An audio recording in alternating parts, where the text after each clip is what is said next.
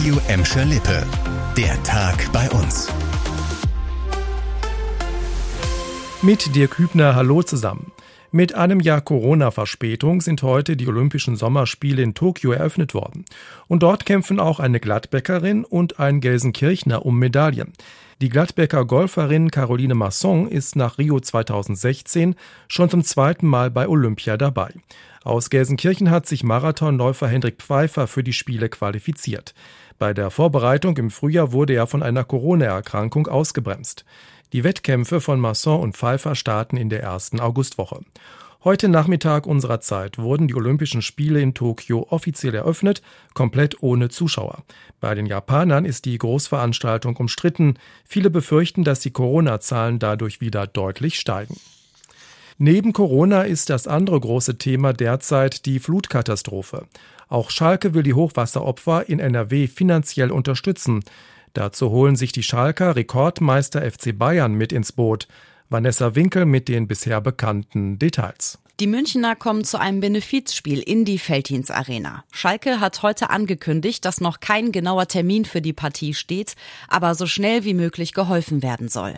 Dazu wird der Verein auch die Trikots des ersten Saisonspiels heute gegen den HSV versteigern.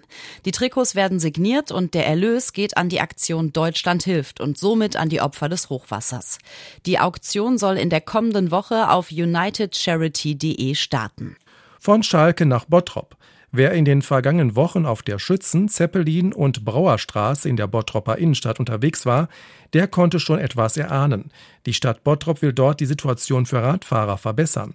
Die drei Straßen rund ums Josef-Albers-Gymnasium werden zu Fahrradstraßen umgewandelt. Deshalb sind die Einmündungsbereiche schon leuchtend rot markiert. Bis Ende der Ferien sollen auch die entsprechenden Schilder stehen, dann haben Radfahrer dort Vorfahrt gegenüber den Autofahrern.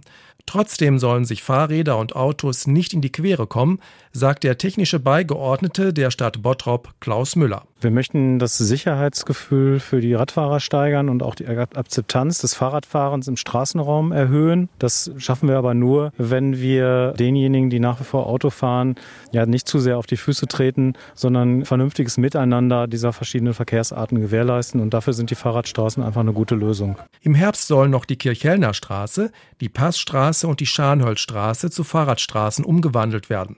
Dann gibt es im Bottrop insgesamt neun. Auch in Gladbeck haben Radfahrer auf drei Straßen in der Stadtmitte Vorfahrt. Die Stadt Gelsenkirchen hat auf vielbefahrenen Straßen die Radstreifen blau markiert, um sie für Fahrrad- und Autofahrer besser sichtbar zu machen. Das war der Tag bei uns im Radio und als Podcast. Aktuelle Nachrichten aus Gladbeck, Bottrop und Gelsenkirchen findet ihr jederzeit auf radio und in unserer App.